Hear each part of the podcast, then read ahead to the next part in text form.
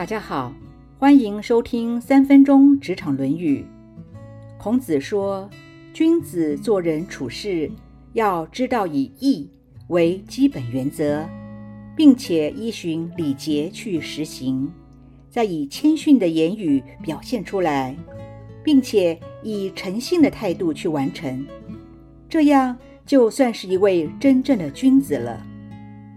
义是指公正合宜的道德、道理或者是行为；礼是指上下有别、尊卑有序。在我们日常生活中，似乎不尽然都能符合到义跟礼。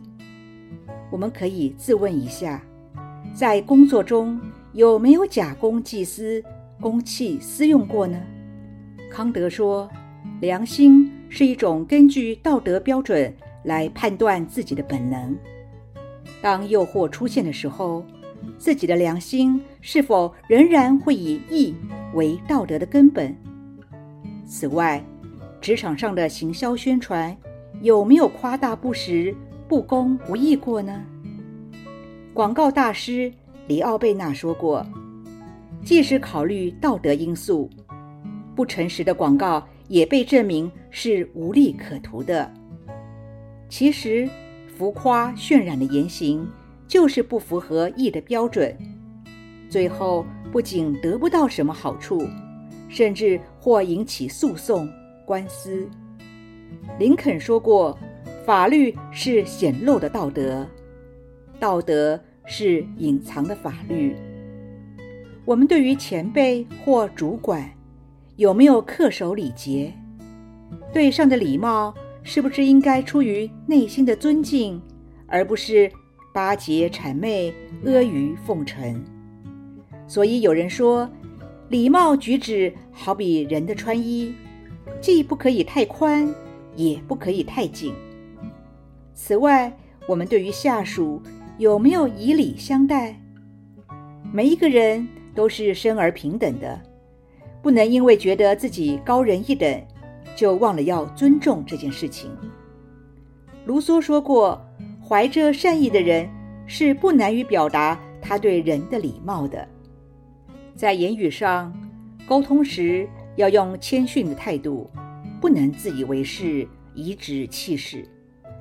圣经箴言第十六章十八节说：“骄傲在败坏以先。”狂心在跌倒之前，若自己不知道谦冲为怀，不仅限制了自己的学习，也不会让人对你尊敬，那么成功就会离你而远去的。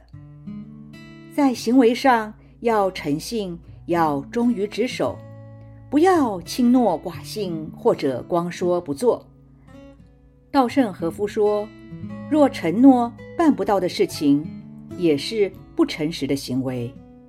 既然如此，一个企业无论是对内还是对外，都要谨守承诺，不要空口说白话。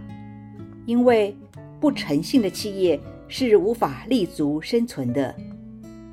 一位君子，并不是要学富五车，也不是说要大权在握，只要谨守君子的道德标准，做到。知义、守礼、谦逊、诚信，那么就是一位君子，就能够成为一位有智慧的人了。